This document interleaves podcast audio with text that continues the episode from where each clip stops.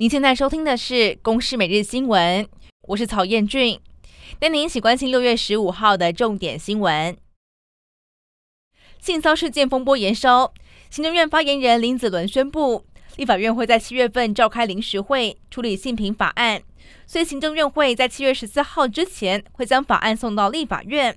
而目前的修法方向会聚焦总统蔡英文所提到的订定性骚扰样态的指引。检讨外部机制，还有跨部会机制等三大面向。国军的性平相关案件频传，上个月传出空军中士性猥亵女大生被反搜证报警，军方勒令汰除。白丝带关怀协会十五号表示，从一九九九年的军使馆性侵命案到现在，法院受理了六十三件性平案件，以性猥亵最严重。除此之外，立委也公布了近五年国防部的性骚扰案件有三百零六件。认为军方必须要成立第三方的调查机制，还要提高性骚扰申诉调查会的外聘委员比例。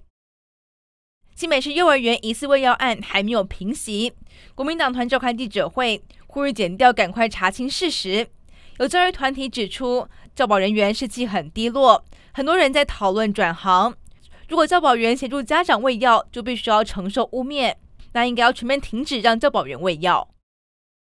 第四波的新冠疫情进入到高原期，上个星期平均每一天新增三十五例死亡，创今年以来单周新高。台大公卫学院士预估，六月份的超额死亡恐怕升高到百分之二十五，回到解封前的严峻情况。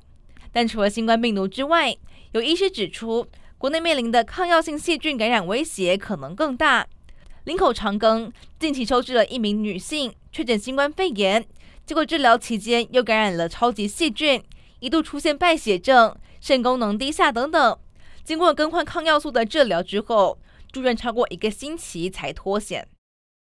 行政院会通过将开放加拿大的全年龄牛肉进口，卫福部表示，今天会把修正之后的进口规定送公报中心来公告。目前台湾只有开放家国三十个月龄以下的牛进口，二零二一年的一月份开始开放了包含三十月龄以上的美牛。今年四月份预告修正案，目前预告期已满。美国国务卿布林肯将会在十八到十九号访中，这也是拜登政府就任以来访中的最高层级官员。美国国务院强调保持沟通的重要性，但并不预期这一趟行程可以有重大突破。